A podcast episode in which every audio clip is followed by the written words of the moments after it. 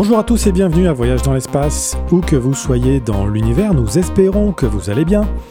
Ici Florent Meunier en compagnie de Claude Lafleur. Nous allons explorer un vaste sujet aujourd'hui que nous avons déjà survolé plusieurs fois, notamment lors des balados 118 et 122 sur les objets bizarres.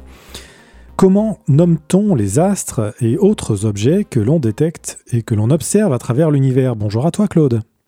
Bonjour Florent, bonjour tout le monde. Euh, toujours un plaisir d'être au micro.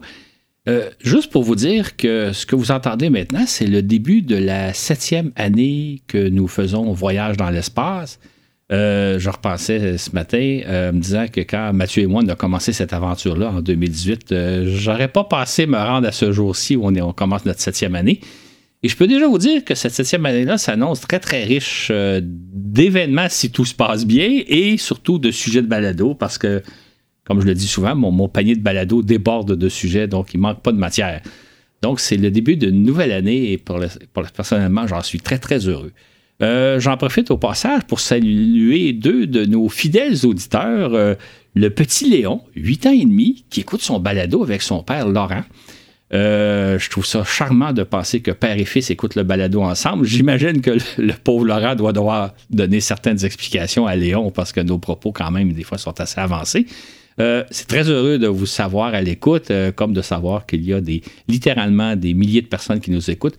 Juste pour vous donner un petit chiffre, on calcule qu'il y a quelque chose comme chacun de nos balados sont écoutés près de 8000 fois. Bon, c'est pas 8000 personnes différentes parce qu'il y en a vraiment qui l'écoutent deux fois, mais il y en a qui, évidemment, ils l'ont sur leur euh, appareil, donc leur enregistrement ne compte pas deux fois, mais on a vraiment euh, peut-être 5-6 000 auditeurs qui nous écoutent sur euh, SoundCloud, mais aussi sur différentes plateformes. Donc, c'est vraiment un plaisir de savoir qu'il y a comme des milliers de personnes qui apprécient notre travail et je dois vous dire, je pense, je pense que Laurent va, Florent va pouvoir confirmer, on a beaucoup de plaisir à faire ce balado-là.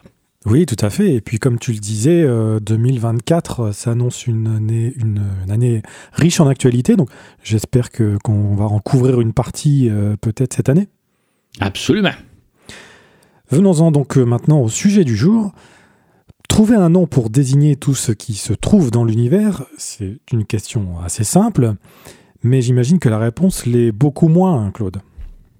Exactement. En fait, le problème, vous pouvez, j'imagine, vous le figurez vous-même, comment on nomme des millions d'objets, pour ne pas dire des milliards d'objets? Là, on parle d'étoiles, mais on parle aussi des galaxies, on parle de, des nuages, des pouponnières stellaires, on parle de plein, plein d'objets célestes. Comment arrive-t-on à nommer, donc à trouver des millions, sinon des milliards d'appellations différentes? Comme vous allez voir, c'est assez complexe, mais c'est pas tout. Parce que maintenant, euh, on explore de plus en plus de fond en comble certaines planètes. Euh, par exemple, la planète Mars, euh, par, un certain nombre de, petites planètes. Donc, comment on va nommer les formations géologiques qu'on voit? Qu'on voit sur la Lune, on va, en parler tantôt, qu'on voit sur Mars, qu'on voit un peu partout. Encore là, toute une autre façon de... On a développé une espèce de façon de s'y prendre pour nommer les formations géologiques qu'on trouve sur les planètes qu'on explore de plus en plus proches grâce à des sondes spatiales. Et à cela s'ajoutent les exoplanètes, les planètes qu'on découvre autour des étoiles euh, un peu partout dans notre, galaxie. Donc, comment nommer ces nouvelles planètes-là? Est-ce qu'on leur donne des appellations propres? Est-ce qu'on a trouvé un système? C'est ce qu'on va voir. Donc, vous comprenez la complexité de la chose. D'ailleurs, euh, j'en profite pour dire que nous allons faire un, survol de, la façon dont ça s'y prend pour nommer les objets de l'univers. Maintenant, vous allez voir que c'est déjà assez complexe qu'on va vous expliquer, même si c'est en termes simples, mais c'est beaucoup plus, il y a beaucoup de nuances, de subtilités dont on ne parlera pas. Donc, je m'adresse entre autres, s'il y a des astronomes qui nous écoutent, ils vont comprendre qu'il y a des notions qu'on n'a pas abordées parce que ça compliquerait beaucoup la chose. On fait donc un, survol du sujet. Vous allez voir, c'est très intéressant, mais ça peut devenir rapidement compliqué. Et d'ailleurs, euh, si jamais un jour vous avez une meilleure idée pour nommer les objets astronomiques, ben peut-être euh, il y a quelque chose pour vous là, à explorer. Comme on le verra par ailleurs, il y a de quoi s'y perdre, y perdre son latin même, euh, car très souvent on parle latin dans l'espace. Et comme on le verra, la nomenclature peut devenir vraiment complexe. Commençons, si vous le voulez bien, par les planètes du système solaire. Comme nous l'avons vu dans les deux balados précédents sur la science en marche, les cinq planètes connues dans l'Antiquité se sont vues attribuer le nom de divinité Mercure, Vénus, Mars, Jupiter et Saturne, car on croyait à l'époque qu'il s'agissait réellement de divinités qui erraient à leur guise dans les cieux, mais tout ça n'était pas si simple. Effectivement, à partir des années 1500, on a réalisé que ce n'étaient pas des divinités qui se promenaient au firmament, dans les cieux, mais plutôt des, planètes, des corps célestes qui gravitent autour du Soleil. Et là, on a aussi réalisé que nous, que la Terre est une planète, que nous, nous habitons sur une planète. Donc, euh, on, a, réalisé que ce sont des corps célestes qui gravitent autour du Soleil. Et là, la situation, c'est un peu compliquée lorsqu'on s'est mis à découvrir de nouvelles planètes. Euh, comme on l'a mentionné dans le balado précédent, on a découvert une, septième planète en 1781, puis une huitième planète en 1846. La question s'est posée, comment va-t-on nommer ces planètes-là? Euh, on l'a vu, après certaines hésitations, on a fini par se dire, euh, comme les premières planètes de l'Antiquité étaient nommées d'après des dieux mythologiques, la mythologie gréco-romaine, on a décidé que les nouvelles planètes, on allait aussi se baser sur la mythologie gréco-romaine. Donc, on a nommé la septième planète Uranus et la huitième planète Neptune, qui sont des personnages de la mythologie. En fait, ce problème s'est posé dès 1609 à partir du moment où Galilée a commencé à scruter le firmament à l'aide d'une lunette astronomique et à trouver des astres qui ne collaient pas au modèle en vogue à l'époque. C'est ça, Claude? Exactement. En fait, Galilée a fait une observation un peu particulière. Il a, observé qu'il y avait quatre petites étoiles qui tournaient autour de Jupiter. Or, ce qu'on sait, c'est que les étoiles, elles sont fixes au firmament. Donc, ce n'étaient pas des étoiles. Galilée, évidemment, ne savait pas trop ce que c'était, il ne savait pas trop comment les appeler. Et c'est Kepler qui nous a euh, apporté le terme satellite en disant que ce sont des satellites de Jupiter. Et satellite vient du mot latin qui veut dire garde du corps. Donc, c'est dans les années 1600 qu'on a inventé le concept des satellites, satellites naturels, qui tournent autour d'une planète. On a ensuite donné des noms propres à chacun de ces satellites. Galilée en avait repéré quatre que l'astronome Simon Marius, qui a prétendu les avoir découverts avant Galilée, a baptisé Io, Europe, Ganymède et Callisto. Donc Galilée, malgré son immense découverte, Claude n'avait pas autorité sur les appellations en fait, euh, il, faut, il, faut, imaginer qu'aujourd'hui, on se dit, quand on découvre un corps céleste, on va lui donner un nom. Galilée, lui, il n'était pas là. Lui, il disait, moi, j'ai découvert quatre petites étoiles il était plus intéressé par la découverte et, l'idée de les nommer, de leur donner une personnalité est venue un peu par après. Ça ne s'est pas imposé aujourd'hui, c'est l'évidence, mais à l'époque, Galilée avait simplement observé quatre petites étoiles. Et euh, ce qu'on a fait, c'est les quatre étoiles en question, les quatre satellites naturels, on leur a donné des noms dérivés de la mythologie gréco-romaine. En fait, euh, Io, Ganymède, Callisto et Europe sont des euh, amants et des amantes de Zeus. Zeus, c'est Jupiter. Donc, c'est amusant quand même de penser qu'à l'époque, on a donné des noms de personnages qui sont en relation, je pense qu'on pourrait dire sexuelle, avec un dieu. Euh, et Jupiter, Zeus, et disons à voile et à vapeur, ou aux deux, on dirait aujourd'hui. Je ne sais pas si aujourd'hui, on, ou il y a quelques années, on avait, quelques décennies, si on avait nommé ces planètes-là, on n'aurait peut-être pas fait ces allusions-là, mais à l'époque, c'était pas grave de penser que Zeus, Jupiter, a des amantes et des amants au pluriel. Oui, ça concerne la mythologie, c'était déjà finalement dans, un peu dans la culture. C'était un peu intouchable déjà.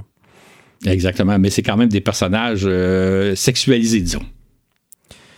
Et ensuite, lorsque Galilée a scruté la Lune à l'aide de sa lunette, il a découvert aussi de grandes formations géologiques. Euh, d'abord de hautes montagnes et des chaînes de montagnes, ainsi que des mers à la surface de la Lune. a, là aussi, il a fallu les nommer. Exactement. Pour se reconnaître, euh, on a donc donné des noms aux mers, et c'est un astronome italien, Giovanni Riccioli, en 1651, qui a baptisé le nom des mers qu'on connaît. Et Riccioli, lui, il pensait que les phases de la Lune conditionnaient la météo terrestre.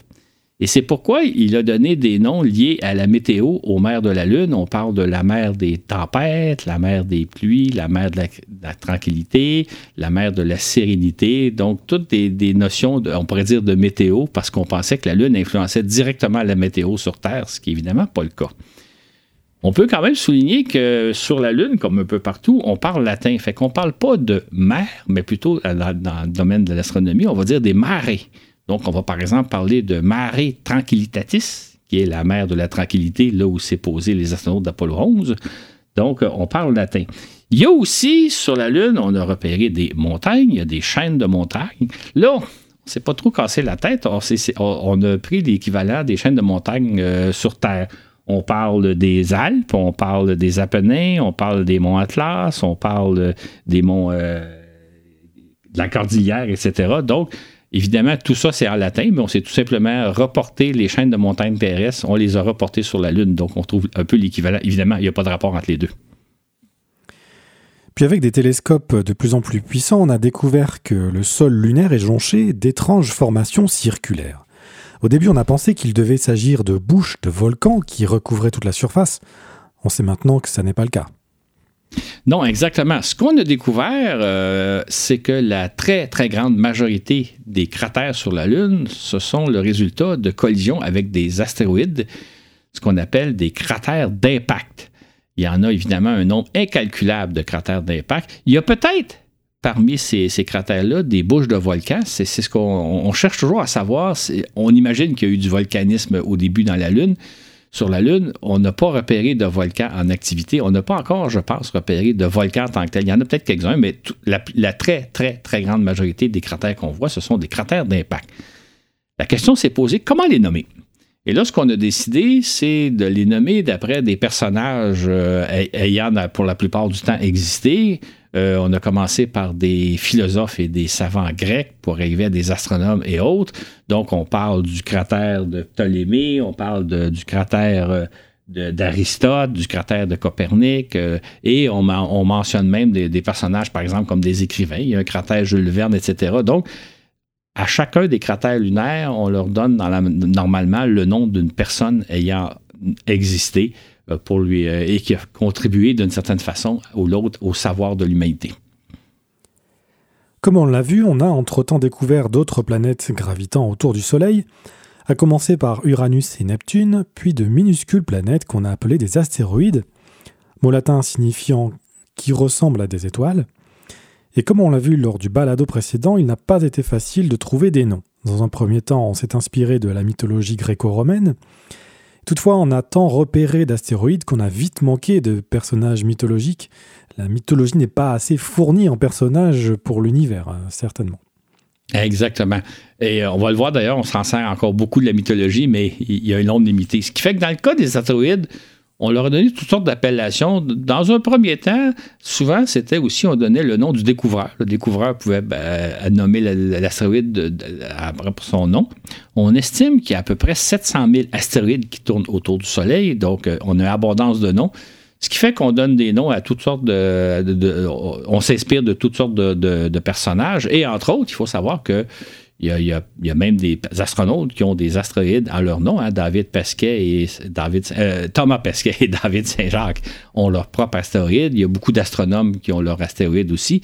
C'est peut-être même pas impossible un jour que vous ayez un astéroïde à votre nom si vous faites des recherches dans le domaine ou si vous vous, distinguez dans, le domaine et qu'on décide d'attribuer votre nom à un astéroïde. Donc, euh, les astéroïdes, on leur donne souvent toutes sortes d'appellations, dont des noms de personnes ayant existé ou existant même actuellement.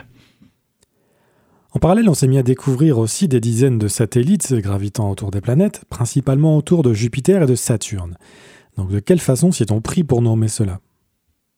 Dans un premier temps, un peu comme on l'avait fait pour les, quatre petites étoiles qui tournent autour de Jupiter, on leur a donné des noms de personnages euh, ayant existé dans la mythologie gréco-romaine. Maintenant, encore là, on est, on donné à court de personnages. On s'est mis à piger aussi dans la littérature. Euh, particulièrement, il y a un certain nombre de satellites qui sont des personnages euh, dérivés des pièces de, de, l'œuvre de Shakespeare et de d'autres écrivains anglo-saxons. Donc, euh, on leur donne souvent des noms de personnages mythiques, de personnages n'ayant pas existé, soit de la mythologie ou soit de la littérature, souvent anglo-saxonne, parce que ça a été beaucoup, c'est depuis quoi, 200 ans, c'est beaucoup les astronomes anglophones, soit britanniques et éventuellement américains, qui ont fait les découvertes. Il y a aussi les comètes auxquelles on doit trouver des noms. À l'origine, on désignait les comètes simplement par leur année d'apparition au firmament. On parlait donc de la comète de 1682 par exemple. Et pour les plus spectaculaires, celle qui apparaissait clairement aux yeux de tous, on parlait de la grande comète de 1680. Mais lorsque Edmond Halley a établi qu'une certaine comète repasse dans nos parages tous les 76 ans environ, on s'est mis à parler cette fois-ci de la comète de Halley, la bien connue. Qu'en est-il des autres comètes? À partir de ce moment-là, ce qu'on a fait, c'est qu'on a donné le nom de la personne qui a découvert la comète à la comète. Donc, euh, il pourrait y avoir théoriquement la, comète Meunier, la comète Lafleur, si on en avait découvert. Donc, pendant très, très longtemps, on a donné le nom de la personne ou des personnes, parce qu'il y avait souvent que deux personnes différentes, distinctes, dans deux endroits du monde, repèrent la même comète en même temps. Donc, la comète porte un double nom. Maintenant, euh, on, a, on, est face de plus en plus à un problème, c'est que maintenant, il y a des, sur la surface de la Terre des télescopes qui observent en permanence l'espace et qui sont capables de repérer les comètes bien avant les astronomes amateurs. Parce que pendant très longtemps, jusque, je pense, aux années 90, il y avait beaucoup d'astronomes amateurs qui scrutaient le ciel dans l'espoir de trouver une comète pour lui donner son nom. Euh, donc, euh, c'était une chasse intéressante à faire, sauf que maintenant, on a des télescopes hyper puissants qui repèrent les comètes bien avant qu'elles soient visibles, même avec des télescopes dont possèdent les, les astronomes amateurs qui fait que là, si vous jamais vous découvrez une comète avant ces appareils-là, ben, vous pourriez lui donner un nom. Sinon, ben, les comètes, ce qu'on leur donne maintenant, c'est une espèce de code. Un code qui se lit comme suit. C, barre oblique, l'année de la découverte et un code numérique. C pour comète, donc euh, on, va, on peut parler, si, on découvre une comète euh, aujourd'hui, on va parler de la comète C 2024, à l'heure où vous écoutez le balado, avec un certain code après. Et si, oh, si, c'est quelqu'un qui l'a découvert, on peut aussi y attribuer le nom de la comète. Donc, ça pourrait être la comète Meunier, découverte en 2024. Elle va s'appeler C2024, un code numérique qui pourrait être F3, par exemple, et ensuite s'appeler la comète Meunier. Maintenant, il y a une autre sorte de comète qu'on a découvert, on les appelle P, barre oblique l'année de la découverte, P pour périodique, c'est-à-dire que ce sont des comètes qu'on identifie qui reviennent dans nos parages dans un laps de temps inférieur à 200 ans. Donc, s'il y a des comètes qui reviennent au bout de 50 ans, 75 ans, on va mettre, au lieu de C, on va mettre P. Donc, si vous voyez des comètes qui commencent par P, ça veut dire que c'est une comète périodique. Si ça commence par C, ben c'est une, une comète, euh, pour l'instant, qu'on n'a pas identifiée comme étant périodique. Elle pourrait l'être, mais on ne l'a pas encore identifié. Donc, euh, les comètes portent une espèce de numéro matricule donné par l'Union internationale astronomique. Et si jamais c'est quelqu'un qui l'a découvert, ben, on peut aussi lui donner le nom de la personne. Et puis à partir des années 60, on s'est mis à explorer de près les planètes du système solaire à l'aide de sondes spatiales. Et un nouveau problème de nomenclature s'est alors posé. Ce fut particulièrement le cas de Mars, qu'on s'est mis à scruter à partir de 65 et 69 avec les sondes Mariner 4, 6 et 7, puis en 71-72 avec la sonde Mariner 9, qui nous a révélé en détail la surface de Mars. Écoutez à ce sujet le balado 87 sur l'année 72. Et donc à quoi on a été confronté, j'imagine euh, Il fallait encore nommer plein de mers et de montagnes? Exactement. En fait, c'est amusant parce qu'en 1960, fin, ben plutôt 72 même, la sonde Mariner 9 s'est mise à scruter en détail la planète Mars et là, on a découvert un grand nombre de formations géologiques. Des plaines, des montagnes, des vallées, des crevasses, quelques cratères, parce qu'il y a beaucoup moins de cratères sur Mars qu'il y en a sur la Lune.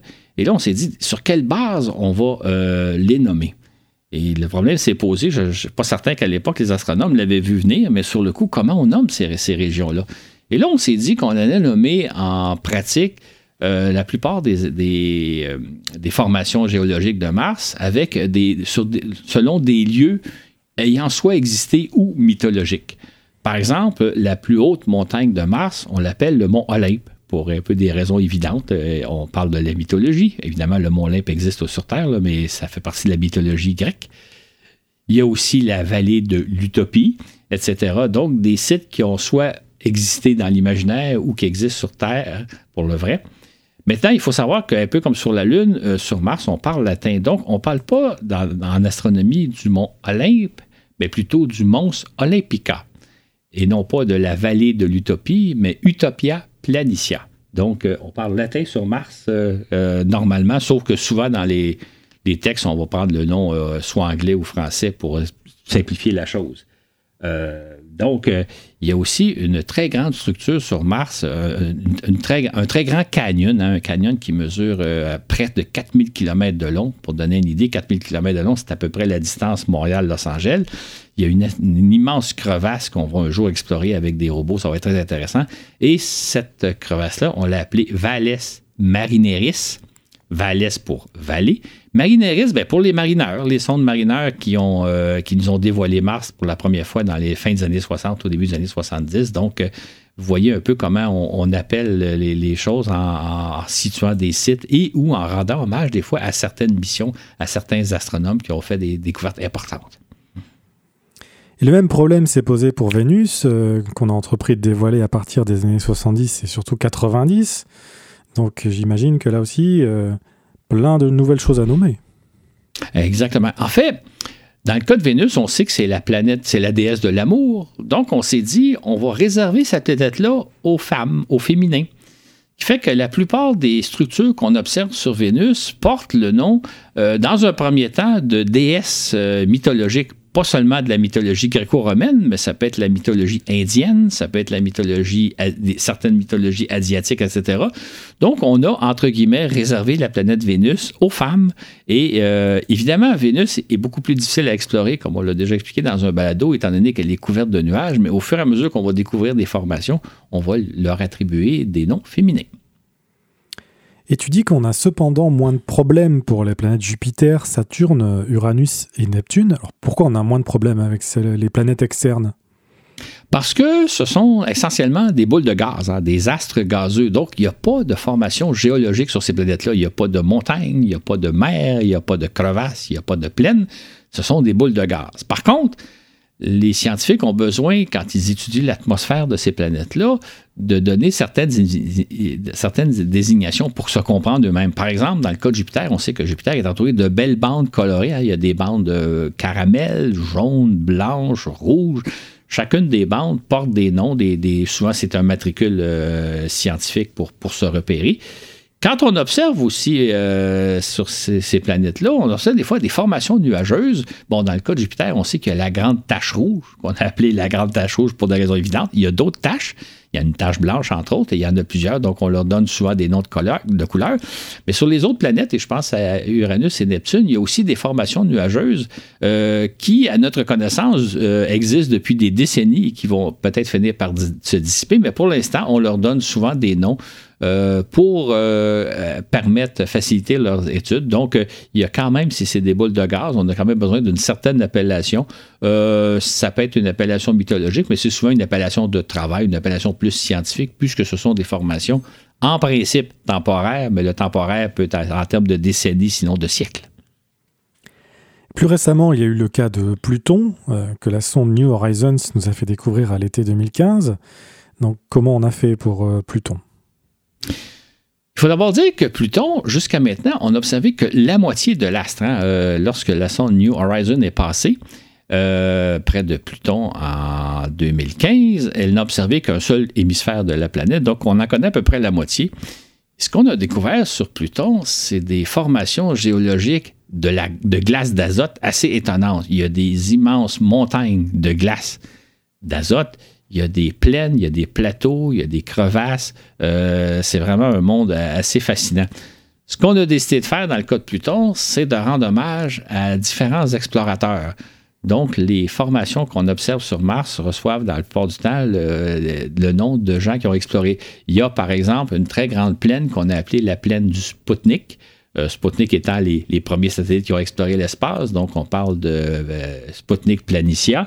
Il y a la région de Tombeau, Tombaugh, c'est Clyde Tombaugh qui a découvert la planète Pluton en 1930, si ma mémoire est bonne. Il y a aussi la montagne euh, oui, Hillary et Tanzing. Ça, c'est les deux premiers hommes qui ont réussi à escalader le mont Everest dans les années 50, je pense. Je me trompe peut-être dans mes dates, mais ça fait un petit bout de temps de ça. Il y a aussi le mont Picard. Donc, euh, tout ça pour dire que les formations sur, sur euh, Pluton euh, on en profite pour honorer différents explorateurs et probablement qu'au fur et à mesure qu'on va explorer plus en détail la planète Mars, on va honorer d'autres explorateurs, peut-être des explorateurs qui sont actuellement à l'œuvre et qui un jour auront leur nom sur Pluton. En revanche, on rencontre de plus en plus de problèmes euh, pour nommer les choses lorsqu'on scrute les satellites naturels de ces planètes. Effectivement, c'est-à-dire que chaque fois qu'on étudie de près euh, soit un satellite naturel de Jupiter, de Saturne, soit euh, un astéroïde comme par exemple Cérès qu'on étudiait il y a quelques années avec une sonde, la sonde Dawn, ou une comète, on a besoin de trouver une façon de les appeler. Euh, donc, euh, il faut trouver un principe, un peu comme je vous l'ai dit, si on pense à Vénus, c'est la planète euh, de l'amour, donc des noms féminins. Si on pense à Pluton, rend hommage à des explorateurs. Donc, à chaque fois, il faut développer un, principe sur lequel se une liste de noms qui, concorde avec une certaine philosophie. Ça peut être à partir d'une mythologie, par exemple, amérindienne ou des îles du Pacifique, Donc, à chaque fois, il faut développer un certain système et c'est, à un moment donné, on va finir par être à court d'idées parce qu'on sait qu'il y a des centaines de satellites à explorer autour des planètes. Il y a aussi des milliers d'astéroïdes, il y a des comètes, etc. Donc, à chaque fois, on essaie de trouver une façon de les nommer. Ça devient de plus en plus complexe. Il y a aussi quantité de petits astres consommés à explorer de fond en comble avec nos sondes. Pensant à la comète 67P Churyumov-Gerasimenko, affectueusement surnommée Churi, exploré par la sonde Rosetta, ainsi que l'astéroïde Cérès, étudié lui de près par la sonde américaine Dawn. À chaque fois, donc, euh, lorsqu'une sonde croise, euh, explore un, de ces petits as, il faut trouver donc une façon de les appeler. Souvent, ce qui arrive, c'est qu'on leur donne une appellation temporaire. Euh, parfois, ça peut être même le, prénom de, de, compagne de certains des, des, chercheurs qui travaillent sur ces planètes-là. Parfois, ça va faire allusion à, à des films, à, des, œuvres littéraires que tout le monde connaît, genre Le Seigneur des Anneaux ou Harry Potter, etc. Il faut savoir que ces appellations, ils sont temporaires, c'est-à-dire que c'est des appellations de travail qui permettent aux scientifiques de dire on vient de découvrir telle formation, on est en train d'étudier telle roche, on est entier, donc ils leur donnent des noms. Ces noms-là sont temporaires et quand l'Union astronomique internationale se réunit, là, ils vont entériner ces appellations-là. C'est-à-dire que parfois, euh, on garde les appellations. Parfois, on décide que non, euh, au niveau scientifique, euh, on, va plutôt les appeler autrement selon un certain principe qu'on aura décidé. Donc, il y a des appellations qui vont demeurer, puis il y a des appellations qui sont des appellations de travail temporaires, en attendant qu'on trouve une véritable nomenclature approuvée par les astronomes du monde entier. Une belle illustration de comment les choses se passent est le cas du planétésimal survolé par la sonde New Horizons après le survol de Pluton le 1er janvier 2019. À la suite de sa découverte, en 2014, cet astre a reçu une appellation technique, l'objet Kuiper 2014 MU69, mais ensuite il a eu reçu plusieurs noms même. Exactement. En fait, lorsque à l'automne 2018, la sonde New Horizons s'approchait du planétésimal, euh, qu'on appelait communément MU69, la NASA a décidé de lui donner une appellation un peu plus romantique, c'est-à-dire Ultima Thule. Il faut savoir que Thule, c'est au Moyen Âge une île mythique qui serait située aux confins du Grand Nord, dans, presque au pôle Nord en quelque sorte. les, légendes voulaient qu'il y avait une île, j'ai pas le détail, probablement habitée par des gens, qui s'appelait Thule. La NASA a dit on va appeler notre planétésimale qu'on explore Ultima Thule, c'est-à-dire l'ultime île perdu aux confins du système solaire. C'était donc une appellation très, très jolie compte tenu qu'on rendait hommage à un concept mythologique du Moyen Âge et en même temps ben, l'ultime île, l'ultime euh, territoire qu'on explore aux confins du système solaire. Malheureusement, l'appellation, que personnellement je trouve très jolie, très romantique, a fait débat parce que le Tulé avait été repris par les nazis. Euh, je pense qu'il y avait une société Tulé durant la Deuxième Guerre mondiale. Et là, on s'est dit, c'est associé aux nazis, on ne devrait pas garder ce nom-là.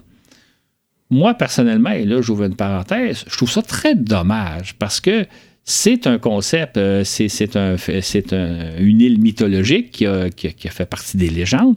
Et parce qu'il y a des salopards qui s'en sont servis, on dit Ah non, là, il faut bannir le nom alors que je trouve que c'est effacer euh, tout, un pan de, mythologie de, certaines civilisations juste parce qu'il y a des salopards qui s'en sont emparés. Moi, je, serais, là, je suis peut-être monté mon âge, là, mais je suis toujours un peu réticent par rapport à la culture de l'effacement, c'est-à-dire que parce qu'on a quelque chose à reprocher à quelqu'un, on va effacer son nom. Euh, J'ouvre une parenthèse, mais il y a des gens qui voulaient qu'on enlève le nom de James Webb au fameux télescope qu'on utilise actuellement parce que James Webb n'a pas été politiquement correct à tous les niveaux, alors que c'est un très grand fonctionnaire qui a, qui a permis aux Américains d'aller sur la Lune. Je trouve ça un peu dommage, la culture de l'effacement, parce que effacer l'œuvre de quelqu'un parce qu'il y aurait quelque chose à y reprocher. Moi, je me dis que ceux qui prônent la culture de l'effacement vont peut-être être les premières victimes, d'être, vont eux-mêmes être effacés pour une raison ou une autre. Donc, euh, moi, j'ai tendance à vouloir garder le nom Ultima Thule, même si, comme on va voir, on a changé le nom du planétésimal que New Horizon nous a dévoilé en, 2019. Je suis assez d'accord avec toi, Claude. C'est comme si on, ne voulait plus appeler euh, des, enfants Adolphe, par exemple, ou euh, Joseph comme Staline. Enfin, ça devient ridicule au bout d'un moment. Exactement. Et je pourrais porter un cas intéressant à, vous, les auditeurs français. Euh, je regardais récemment une biographie sur Internet de, Victor Hugo. Vraiment intéressant. Euh, vous pouvez le retrouver, c'est les, gens de l'histoire, ou les personnages de l'histoire. En tout cas, vous pouvez retrouver Victor Hugo. Écoutez, euh, comme on nous dit, Victor Hugo, c'est l'un des, grands écrivains des années 1800, c'est un des grands écrivains mondiaux, mais on pourrait effacer son nom quand on regarde certains aspects de sa vie. C'est un personnage remarquable. D'ailleurs, je vous inviterai à, apprendre à connaître qui est Victor Hugo. Mais en vertu de la culture de l'effacement, peut-être qu'on devrait effacer son œuvre, ce qui est évidemment totalement insensé. Au final, pour en revenir à notre sujet, en novembre 2019, euh, soit juste avant le passage de New Horizons, l'astre euh, Ultima Thule a officiellement été rebaptisé Arokot ce qui signifie ciel dans la culture des Powhatan, une ancienne confédération de tribus algonquiennes d'Amérique du Nord. Jusqu'à maintenant, on n'a parlé que d'une infime parcelle de l'univers, notre système solaire, mais on sait qu'il y a des milliards de galaxies contenant des milliards d'étoiles, alors comment s'y prendre pour les nommer? Commençons par les étoiles que l'on voit facilement à l'œil nu et qui portent de beaux noms exotiques comme Sirius, Canopus, Arcturus ou encore Vega, D'où viennent ces noms? C'est intéressant hein, parce que ce sont des noms d'origine arabe. C'est les Arabes qui, il y a à peu près 2000 ans, les ont baptisés de ces noms-là, des noms qui sont restés à l'histoire. Il faut savoir qu'au début de notre ère, les Arabes avaient été à la fine pointe des connaissances astronomiques. C'est eux qui possédaient la connaissance astronomique et non pas nous ici en Occident. L'Occident n'existant pas à cette époque-là.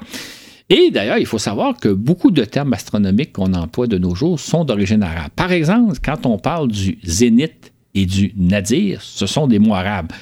Pour rappeler que le zénith, c'est le point qui est situé au-dessus de nos têtes, de notre tête. Le nadir, c'est l'inverse, c'est le point qui est situé au-dessous de nos pieds. Quand on va regarder le plancher, on va regarder le, votre nadir, et si vous regardez droit de au-dessus de votre tête, vous regardez le zénith. Donc, ce sont des termes arabes, et l'astronomie est remplie de termes arabes, justement parce que ces gens-là ont développé une connaissance il y a à peu près 2000 ans, connaissance qui nous sert aujourd'hui encore. Mais on découvre aussi qu'une même étoile porte plusieurs noms. Si l'on prend l'exemple de Sirius, cette étoile est également appelée Alpha Canis Majoris, mais aussi HR 2491, HD 48915, HIP 32349, et j'en passe une, dizaine d'autres d'appellations. Pourquoi toutes ces appellations, Claude? C'est amusant de penser que les premières étoiles ont reçu de beaux noms. Aujourd'hui, on est des matricules, c'est pas très romantique.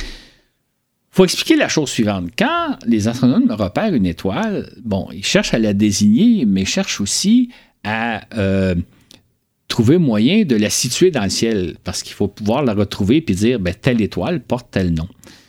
Pour ce faire, les astronomes ont divisé la voûte céleste en 88 régions, 88 euh, aires qu'on appelle des constellations. Donc, ça permet de situer les étoiles en disant telle étoile se trouve dans telle constellation. Je rappelle, pour l'avoir expliqué dans le balado 99 astrologie, que les constellations n'existent pas. C'est simplement une façon de se repérer dans le ciel. Donc, on va dire telle étoile se trouve dans telle constellation. Dans le cas de l'étoile dont on parle, Sirius, elle est située dans la constellation du Grand Chien, donc Canis Majoris, en latin, puisqu'on parle toujours latin. Et comme c'est l'étoile la plus brillante de la constellation, on lui donne la lettre alpha. Donc la première étoile la plus brillante d'une constellation va s'appeler alpha, la deuxième bêta, gamma, etc. Donc l'idée, c'est que Sirius, qui est l'étoile la plus brillante située dans la constellation du Grand Chien, va s'appeler Alpha Canis Majoris. Mais alors les noms HR 2491 et compagnie, à quoi ils correspondent? Ces noms-là correspondent à des catalogues que les astronomes euh, euh, ont, conçus. Euh, on avait parlé dans le dernier balado que Tycho, Brahe avait conçu un premier catalogue. Depuis ce temps-là, on en a conçu de grandes quantités de catalogues, c'est-à-dire que dans ces catalogues, on recense un certain nombre d'étoiles en vertu d'un certain, à l'aide de soit d'un certain instrument ou d'un certain principe de base. Chaque étoile reçoit le nom. Le catalogue, on l'abrège avec deux ou trois lettres et ensuite, on lui donne l'étoile reçoit un, matricule, c'est-à-dire que l'étoile euh, XY 121, c'est la 121e étoile répertoriée dans le catalogue XYZ. Donc, euh, si on pense au catalogue HD, euh, HR plutôt, qu'on voit assez souvent, il y a beaucoup, beaucoup d'étoiles qui portent le matricule HR numéro machin truc. Ça, c'est un catalogue qui, qui, qui a été fait par l'Observatoire Harvard et, HR veut dire Harvard Observatory Revised Photometry. Harvard, H pour Harvard, R pour Revised. Donc, c'est les, les c'est un catalogue qui regroupe à peu près 9000 étoiles qui sont, à toute fin pratique, les étoiles qu'on peut voir à l'œil nu. C'est pour ça que beaucoup d'étoiles dont on parle, les étoiles les plus faciles à observer, portent un matricule. Donc, euh, évidemment, si vous avez HR 2432, c'est la 2004e étoile 2324e euh, étoile euh, donnée dans, est répertoriée dans ce catalogue-là. Un autre catalogue assez connu, c'est le catalogue HD. Donc, il y a beaucoup d'étoiles qui portent numéro HD, numéro XYZ. C'est pour Henry Draper. C'est un catalogue qui contient 225 000 étoiles. Donc, à peu près toutes les étoiles qu'on peut voir, même avec un télescope, vont porter une appellation HD.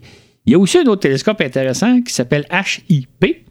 HIP pour Hipparcos. Hipparcos, c'est un satellite lancé par l'Agence spatiale européenne euh, en 1989 pour euh, justement dresser une carte encore plus détaillée des étoiles de notre galaxie. Donc, encore là, il y a beaucoup d'étoiles qui ont reçu l'appellation HIP numéro XYZ. Donc, c'est pour ça que les étoiles, à chaque fois qu'on dresse un catalogue, on, on renomme des étoiles qu'on a déjà repérées pour les rentrer dans le catalogue selon une certaine façon de s'y prendre. Donc, euh, c'est pour ça que les étoiles portent une multitude, particulièrement les étoiles les plus brillantes, les plus faciles à voir, vont porter une multitude d'appellations. Euh, Sirius en est un exemple, mais si vous allez voir n'importe quel nom d'étoile dans Wikipédia, vous allez voir, ils vont vous donner les autres noms et c'est des fois hallucinant de voir qu'il y a une dizaine, une douzaine de noms pour la même étoile. Il y a aussi beaucoup d'étoiles qui s'appellent GJ ou GLAISE, G-L-E-I-S-E, notamment autour desquels on trouve des planètes. Alors d'où vient euh, ce nom, d'où vient cette appellation? Il y a beaucoup d'étoiles, effectivement, qui portent ce nom-là, surtout quand on regarde les étoiles autour desquelles il y a des planètes. Et ça vient d'un catalogue réalisé par un astronome allemand qui s'appelle Wilhelm Gleise. je ne sais pas exactement comment ça se prononce, ça, ou Gleise. Donc, euh, quand vous avez une étoile qui s'appelle, par exemple, GJ121 ou Gliese 121, c'est la 121e étoile répertoriée dans le catalogue euh, conçu par William Gleise. Et si on prononce à l'allemande, ce serait Wilhelm Gleise, j'imagine. Gleise OK, parfait. Mais c'est un, un, peu embêtant d'avoir un nom qui n'est pas évident à prononcer, mais euh, on comprend le principe. Tout à fait. c'est la même chose, euh, Gleise, c'est ça. OK. C'est la même chose pour les galaxies, dont certaines portent des noms propres et diverses appellations numériques. Si l'on prend l'exemple de la galaxie, de notre galaxie voisine Andromède, elle s'appelle aussi l'objet Messier 31 ou M31 ou encore NGC 224, PGC 2557, MCG 07 02 016 ou encore UGC 454. On n'en finit pas. Exactement. Là, vous avez compris le principe. Euh, donc, ce sont différents catalogues qui répertorient les galaxies. Entre autres, euh, un catalogue qui est très, très utilisé, à peu près toutes les galaxies portent un numéro, c'est le catalogue NGC pour New Galaxy euh, Catalogue qui recense les nébuleuses et les amas d'étoiles. Donc, même dans notre galaxie, il y a des, nuages d'étoiles qui portent le matricule NCG, parce qu'à l'époque, on pensait que ça pouvait être des galaxies. Euh, donc, l'idée, c'est que quand vous voyez NCG, c'est donc un, amas d'étoiles, une nébuleuse ou une galaxie. La même chose pour les, étoiles qui portent le matricule PGC, pour principal galaxie catalogue, donc le, le, catalogue principal des galaxies. Et évidemment, il y a une quantité d'autres catalogues, donc c'est pour ça que les galaxies portent des noms, euh, des matricules pas très intéressants, pas très euh, agréables à reconnaître. Les galaxies les plus intéressantes, par exemple comme Andromède, bon, on lui donne aussi un nom propre donc Andromède, et d'autres galaxies. Il y a la galaxie du cheval, etc.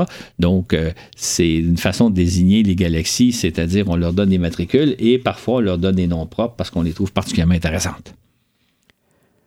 Et nous voici maintenant à la découverte, l'ère de la découverte des exoplanètes. Encore une fois, on se retrouve devant une multitude de façons de nommer ces astres, toujours en perdre son latin. Alors, de quelle façon va-t-on désigner les exoplanètes?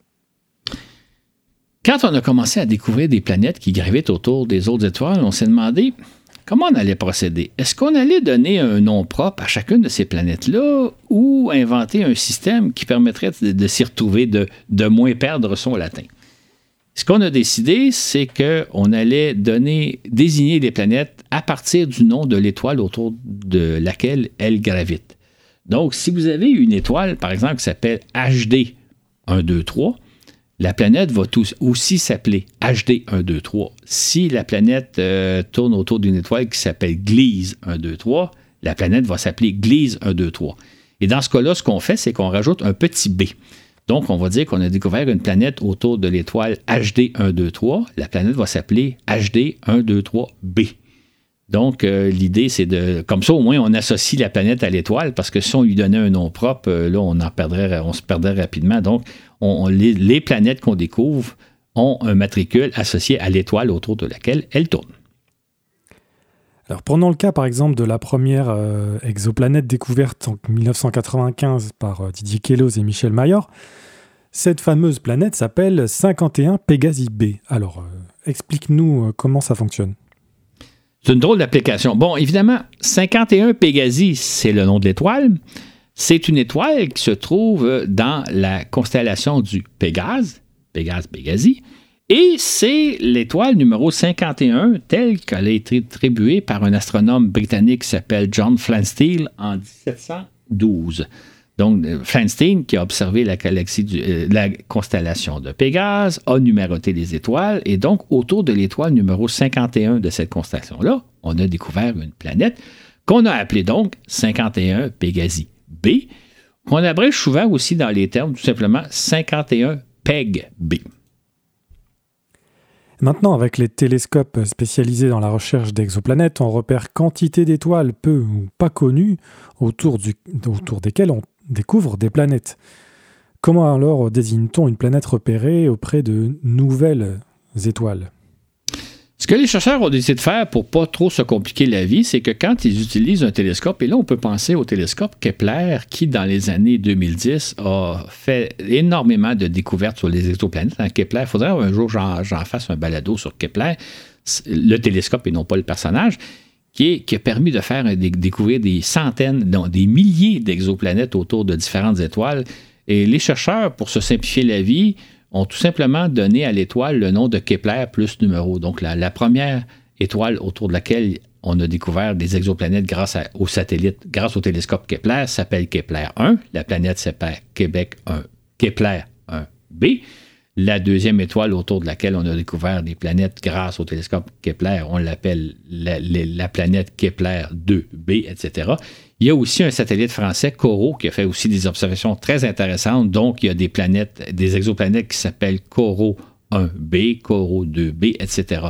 Donc, quand vous voyez des noms comme ça, c'est lié à l'instrument.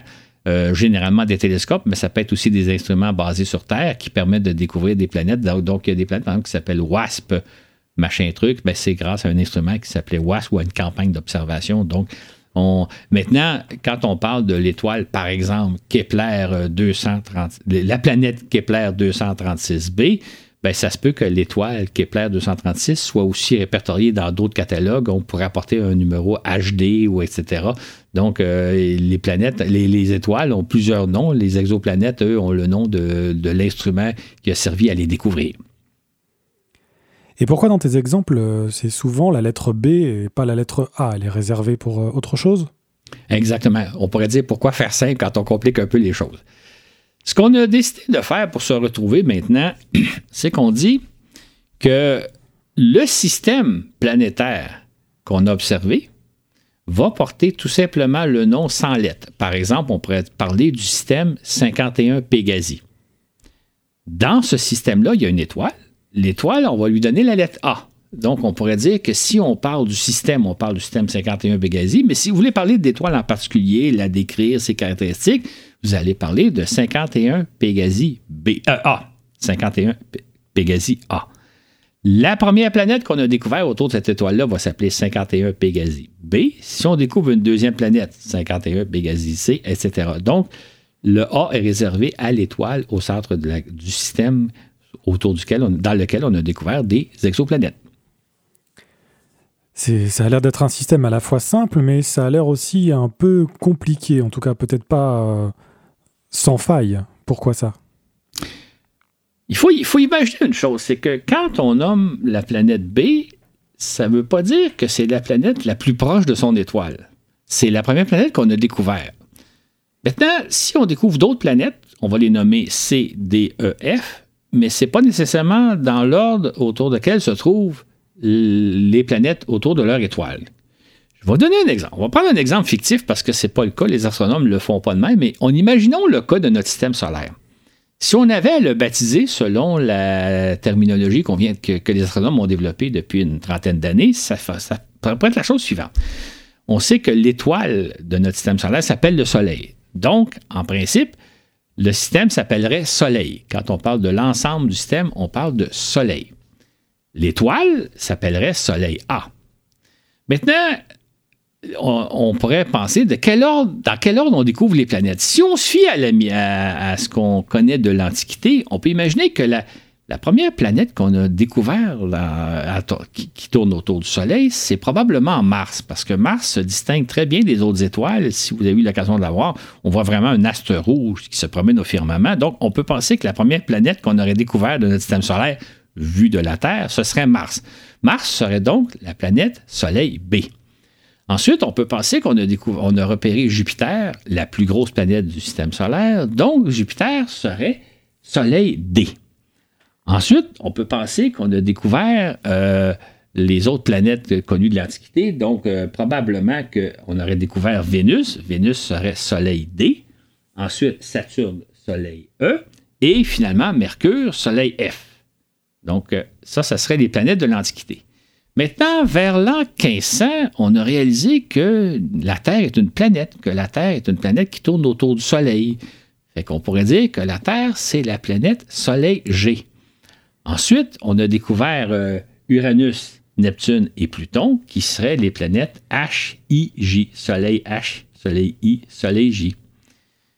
Ça, ça serait donc dans l'ordre qu'on a découvert les planètes. Maintenant, si on se dit, Peut-on nommer ces planètes-là en commençant par la planète qui est la plus proche du Soleil pour terminer par la planète la plus loin?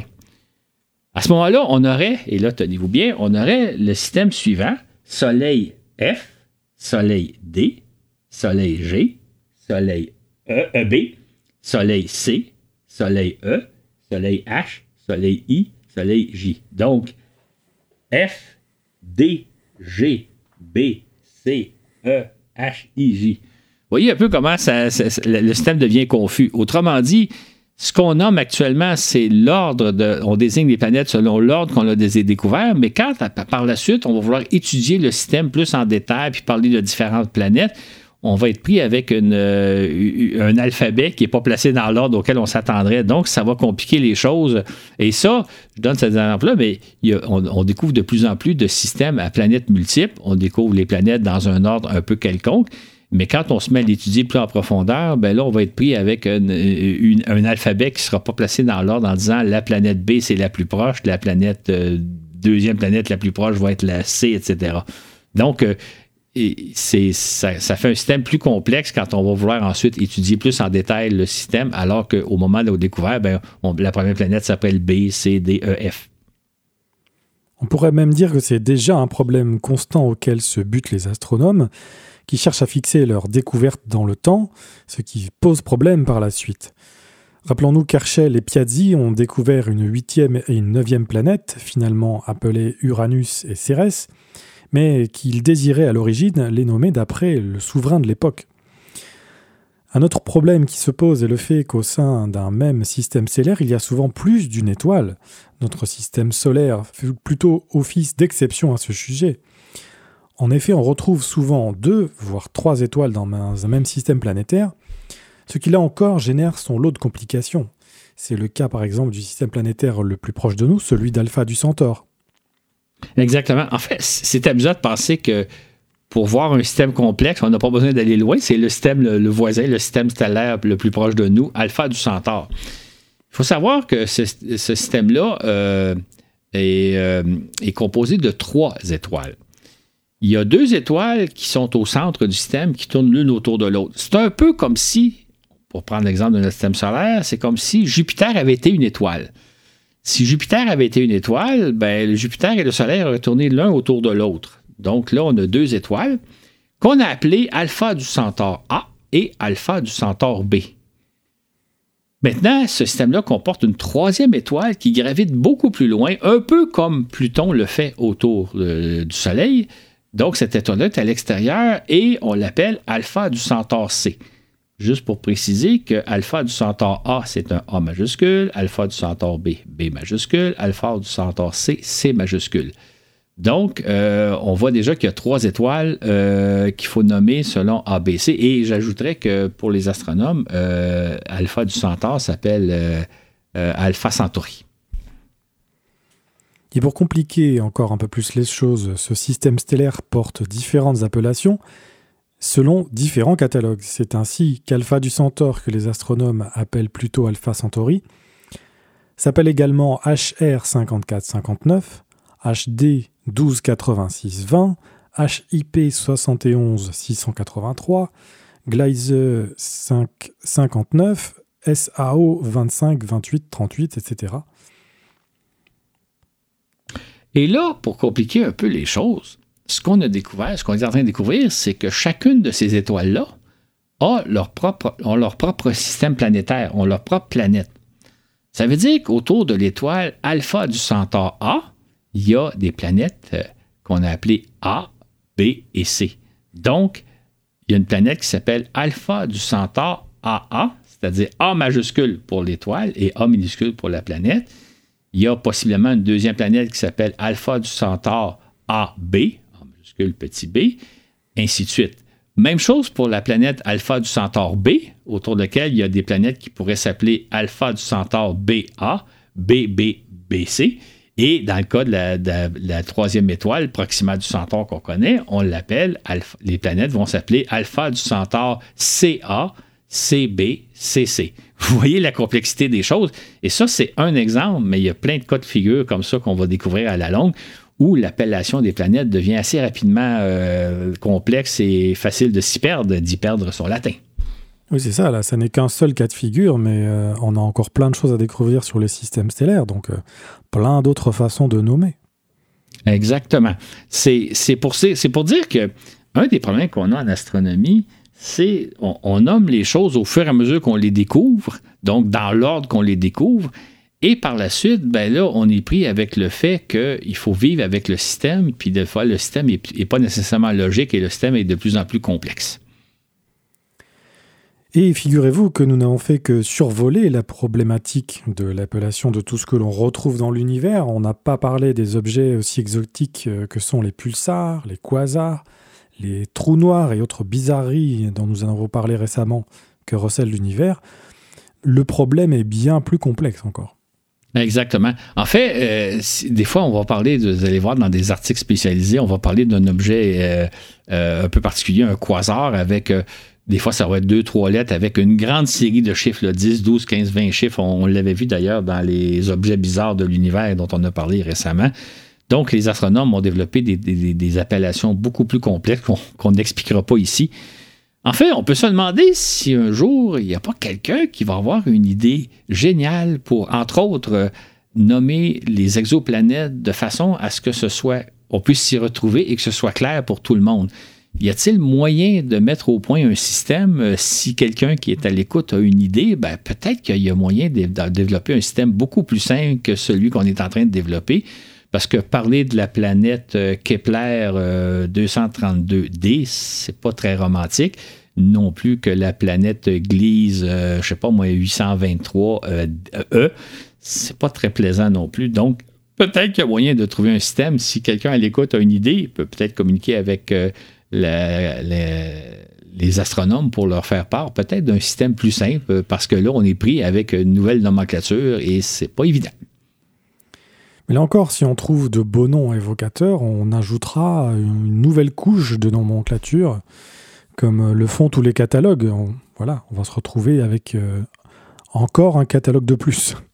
Exactement. Une appellation de plus, comme dans le cas d'Alpha du Centaure, qui a déjà plusieurs appellations, mais peut-être qu'on trouvera un système plus simple un jour, euh, qui sait. Euh, vous comprendrez donc qu'on vient de faire un tour d'horizon euh, juste de l'appellation. On pourrait aller beaucoup plus loin, il y aurait beaucoup plus de choses à dire, mais on voit un peu qu'on n'est pas sorti du bois quand on parle de l'appellation des astres, comme il y en a des millions, sinon des milliards. En fait, je pense que quand on parle de l'appellation des astres, euh, l'idée de dire qu'on en perd son latin n'a jamais été une expression plus précise plus, plus judicieuse parce que c'est véritablement ça, c'est à y perdre son latin. Et, euh, mais en même temps, c'est le problème auquel on est confronté quand, lorsque l'on découvre des formations géologiques sur différentes planètes, lorsqu'on découvre de nouvelles planètes, lorsqu'on découvre de nouveaux objets célestes, il faut leur trouver un nom et c'est infiniment complexe qui fait que, comme je le disais au début du balado, euh, vous aurez noté qu'on fait juste un survol parce qu'il y aurait beaucoup plus de choses à dire. C'est beaucoup plus complexe. D'ailleurs, ça peut être intéressant si vous avez le goût d'explorer la façon dont, euh, on nomme les astres. Euh, allez sur Internet, tapez, vous allez voir, il y a des pages entières qui expliquent comment on nomme les comètes, comment on nomme les astéroïdes, comment faire peut-être des fois pour peut-être avoir un objet céleste à son nom. Donc, il y a encore beaucoup de choses à explorer et je vous invite à le faire. Merci beaucoup pour euh, toutes, ces, toutes ces informations, Claude, et, puis euh, à très vite pour euh, une nouvelle aventure pour cette année 2024. Exactement. Il y a beaucoup à dire. D'ailleurs, normalement, le prochain balado, on va vous parler de l'actualité, l'actualité 2023 et l'actualité 2024, ce que nous préfère 2024. Et en terminant, je vous rappelle toujours que si vous avez le goût de nous écrire pour nous faire part de vos commentaires, vos suggestions, euh, simplement vous faire connaître de nous, moi j'apprécie beaucoup vous lire. Donc euh, n'hésitez pas à communiquer avec nous à notre adresse toute simple baladovde à gmail.com. Ça me ferait toujours plaisir de vous lire et je vous réponds.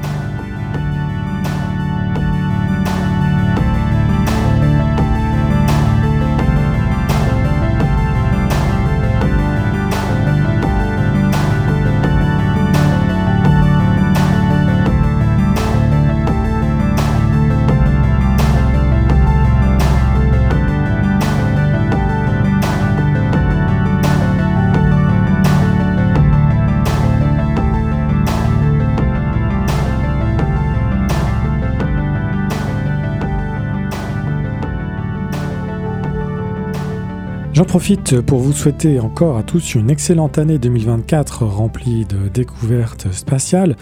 De notre côté, nous continuerons sur notre rythme habituel de deux épisodes par mois, plus une entrevue par mois, si tout va bien. Nous souhaitons la bienvenue à de nouveaux patrons et à des patrons qui ont augmenté leur participation. Un grand merci donc euh, à Rouzer, Tibus et Davos, Andromeda, Kevin Gourvenec, Jean-Marc Verneau, Yannick Trollet et Alexandre Portelli. Si vous aussi vous souhaitez rejoindre l'équipage de Voyage dans l'espace, rendez-vous sur le site patreon.com, recherchez Voyage dans l'espace et vous pourrez nous laisser une contribution à la hauteur de vos moyens. Pour 5 dollars et plus, vous aurez accès aux épisodes réguliers deux semaines en avance, ainsi qu'à l'entièreté des fascicules qui accompagnent les épisodes, soit des heures de lecture avec les dizaines de fascicules produits depuis 6 ans de voyage dans l'espace. Cet épisode vous a été présenté par Florent Meunier avec Claude Lafleur au contenu, Laurent Runigo et Dylan Bayarjon à la diffusion. Sur ce, et où que vous soyez dans l'univers, à bientôt pour un autre voyage dans l'espace.